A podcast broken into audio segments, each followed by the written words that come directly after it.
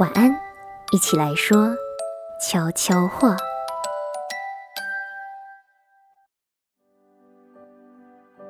欢迎收听晚安悄悄话。你好，我是瑞涵。最近中国娱乐圈爆出了一个算是惊天的新闻，小有知名度的女星郑爽呢，她最近被卷入了代孕和弃养的风波，导致她被中国的广电局封杀，所有的作品呢都被下架了。这个问题其实之所以热议度这么高，除了是因为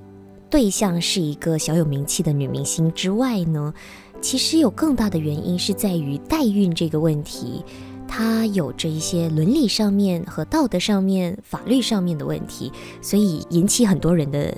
算是热议吧。那今天我们呃晚安悄悄话也想要来跟大家来聊聊代孕这个问题。我没有要在这边跟大家去探讨说到底代孕这件事情合不合法，或者应不应该合法化，而且也没有要讨论到关于伦理上面的问题。因为说实话，这件事情我在大学的通识课里面，我们课上也曾经有过讨论。可是，因为它真的背后牵扯了太多关于这个社会上的问题，很多现象上面的问题。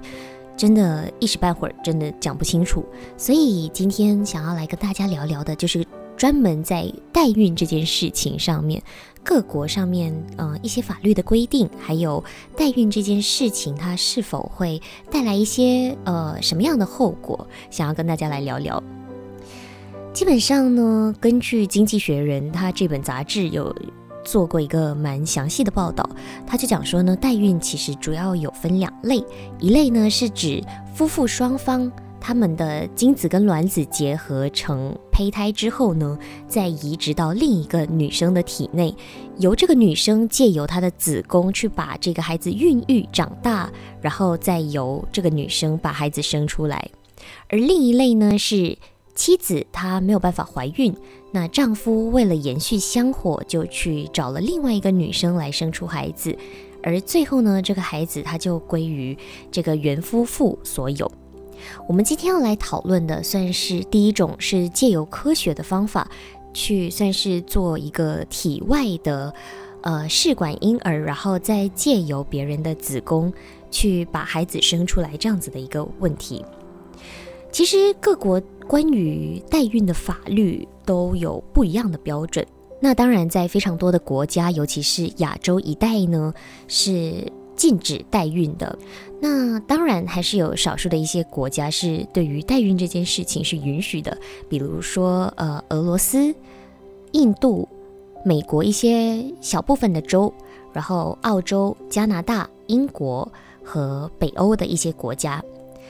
那允许代孕的国家呢？它又分为两类，一类是允许商业代孕，也就是讲说，你如果有钱，你就可以找到呃孕母来帮你代孕。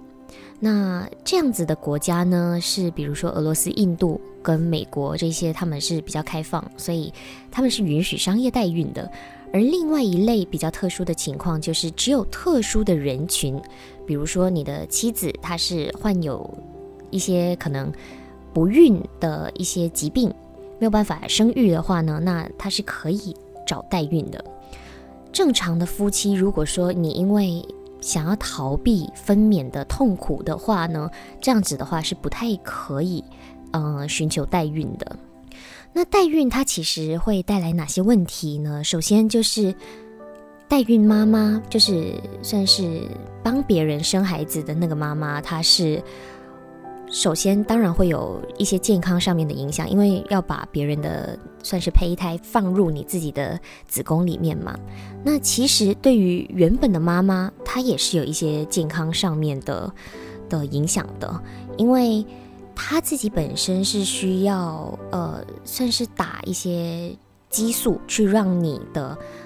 子宫呃，不是，是让你的卵巢分泌多一些的卵子分泌。就是产生出比较多的卵子，然后去做这个体外受孕的这个动作。那其实这样子代孕算是人工受孕的这个行为呢，其实对于原妈妈跟代孕妈妈两个人都是非常痛苦的，因为代孕妈妈她本身为了要增加成功率的话，她也没有办法说就是一次只能承受一个胚胎嘛，她就是必须要放好几个胚胎在她的体内，这样子才可以有比较大的成功几率。那我们都知道。平时要生一个小孩就已经很痛苦了，更何况是你同时要怀好几个，而且很有可能其中在孕期的过程中是很有可能会，呃，遇到一些可能孕程上面的问题，比如说你的子宫没有办法承受这么多的胚胎，或者是可能，嗯，胚胎跟胚胎之间有一些竞争之类的，会有一些这样子的风险。那代孕的第二个问题呢，就是伦理的问题，因为代孕的小孩，他们的妈妈要怎么去计算这件事情，其实是很难分辨的。因为一个妈妈给了他的基因，而另外一个妈妈呢是怀胎十月的妈妈，在呃伦理上面是很难去判断说到底哪一个妈妈才是这个小孩真正的妈妈。其实也有非常多的例子是。这些代孕妈妈，她们在怀胎十月之后，对于孩子产生了感情，然后就是在生下孩子之后反悔，想要跟原本的父母争夺孩子的抚养权这样子的案例。那其实这样子的故事，我们也听过很多，像是在莫言的这一本文学作品《蛙》里面呢，它也有一段类似的情节哦，就是这个女主角。陈梅呢，她为了还清父亲在医院的欠款呢，她就跑去给别人当代孕，结果生产之后，她就突然母性爆发，跑到孩子的喜宴上面去争夺孩子。今天想要再跟大家再聊的另外一个电影，也是我自己个人非常喜欢的一部电影，它是由方中信和秦岚，还有呃汪菲他们所主演的一部关于代孕题材的电影，叫做《母语》。在这部电影里面呢，方中信跟汪菲所饰演的夫妇呢，他们是一对事业非常有成的一家人。可是他们在这么风光的一面之下呢，唯一的缺憾就是他们的妻子，也就是饰演方韵这个角色的汪菲呢，她是一直没有办法怀孕，而且流产了三次的。那两个很相爱而且事业有成的夫妻，当然就觉得很遗憾呐，所以他们就找上了代孕机构，去想说，不然就找个代孕妈妈去帮他们，呃，生下一个小孩。所以呢，秦岚饰演的这个女大生李岩呢，她因为缺钱就接下了这份工作。他们三个人就跑到国外去进行了这个代孕的手术，然后也很成功的，就是李岩她怀上了宝宝，然后就回到了国内。那李岩因为是来自一个很贫穷的家庭嘛，她从来没有过过这么优渥的生活，所以一开始的时候，她也觉得说，哎，代孕这件事情很好，因为她就是。呃，帮别人怀了一个宝宝，然后就可以在他们家吃好的、用好的，专心养胎，而且还有很多的钱可以拿。可是随着她怀胎的日子久了，她开始对这个孩子产生了非常多的感情，而且，嗯。